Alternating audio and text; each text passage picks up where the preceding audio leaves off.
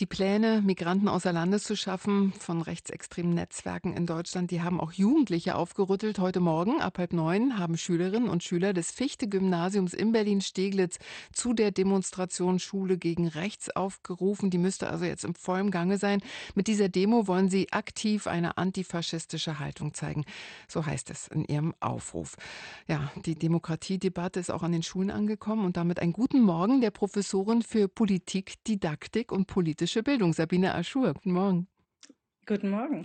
Ja, ohne Frage, die Schülerinnen und Schüler sind gerade mit vielen politischen Ereignissen konfrontiert, aber wie wird das in den Unterricht eingebunden? Also ich muss wirklich ganz kurz mal erzählen, ich habe erlebt, dass äh, bei meinem Sohn, der ist in der 12. Klasse, manchmal gar nicht möglich ist, also von der Zeit her zu reden, zu diskutieren, wenn man nicht gerade den Kurs politische Bildung belegt, weil, weil zu viel Abi-Schulstoff ist. Wie, wie kriegt man das überhaupt hin? Also ich genau, also man sieht ja an vielen Schulen, dass sie sich trotzdem die Zeit nehmen und vielleicht muss man auch da noch mal Schule als ganzen Demokratieraum sehen, dass es auch nicht nur der Politikunterricht ist, wo man das machen kann. Also ich glaube, das Fichtenberg-Gymnasium zeigt ja heute auch, was möglich wäre. Also das ist jetzt, glaube ich, wirklich auch was ganz Besonderes und ähm, was ganz Tolles und äh, genau und vielleicht auch vor dem Hintergrund, dass die Schule jetzt auch schon mit rechten Angriffen diesbezüglich konfrontiert ist, ist es, glaube ich, noch mal wichtiger, solche Formate auch zu unterstützen unterstützen und ähm, auch also die, die Schulleitung hier nochmal, irgendwie der, der Schulleitung hier auch nochmal Lob auszusprechen, dass es auch möglich gemacht wird. Ne? Mhm. Ne? Also weil das ja da auch so Haltung braucht.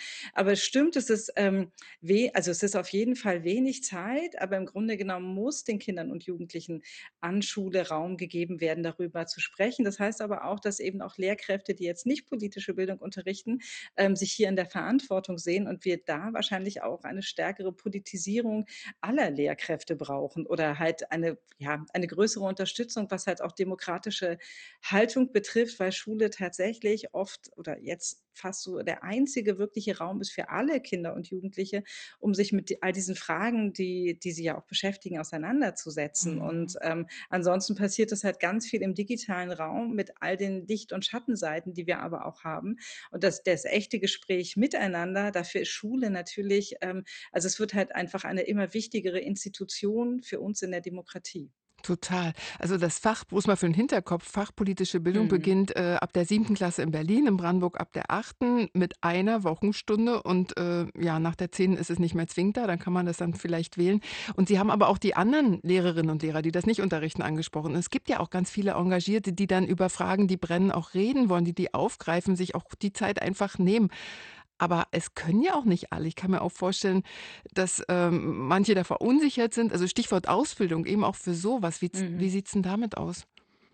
Genau, ähm, also man guckt ja natürlich immer sofort auf die Lehrerinnenbildung und die Universität. Ähm, da tut sich auch tatsächlich was, aber es ist relativ schwierig, eben bestimmte Dinge, die mal vor 20 Jahren recht regulär auch in den Studienordnungen waren, ne? also so Demokratiebildung und solche Sachen, das ist dann alles so ein bisschen vernachlässigt worden mit der Ausrichtung auf Kompetenzen und Leistungsfähigkeit und Klassenmanagement. Also es ist relativ schwer, das wieder so in Punkte, in Leistungspunkte unterzubringen. Also da sind halt tatsächlich die Dozierenden selbst gefragt, das Engagement der Studierenden, aber da passiert was. Also das ist auch bildungspolitisch tatsächlich und wissenschaftspolitisch auf der Agenda.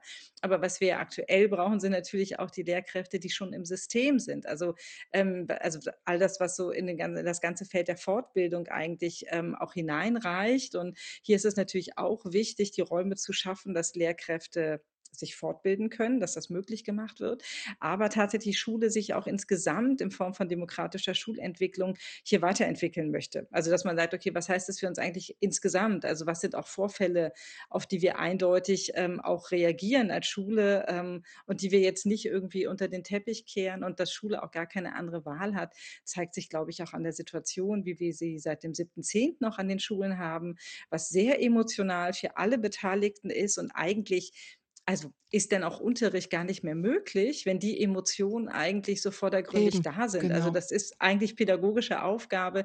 Ich muss eigentlich erstmal in diesen sozialen Beziehungen wirken, bevor ich jetzt wieder an Rahmenlehrpläne denke und Klausuren und Noten und dergleichen. Genau, politische und Demokratiebildung an den Schulen sind wichtiger denn je. Ich glaube, da sind wir alle d'accord. Wo wir da in Brandenburg und Berlin gerade stehen, das habe ich mit Sabine Aschur besprochen. Sie ist Professorin für Politik, Didaktik und politische Bildung. Ich danke Ihnen für das Gespräch. Ja, ich danke auch. Einen schönen Tag noch. Danke Ihnen auch.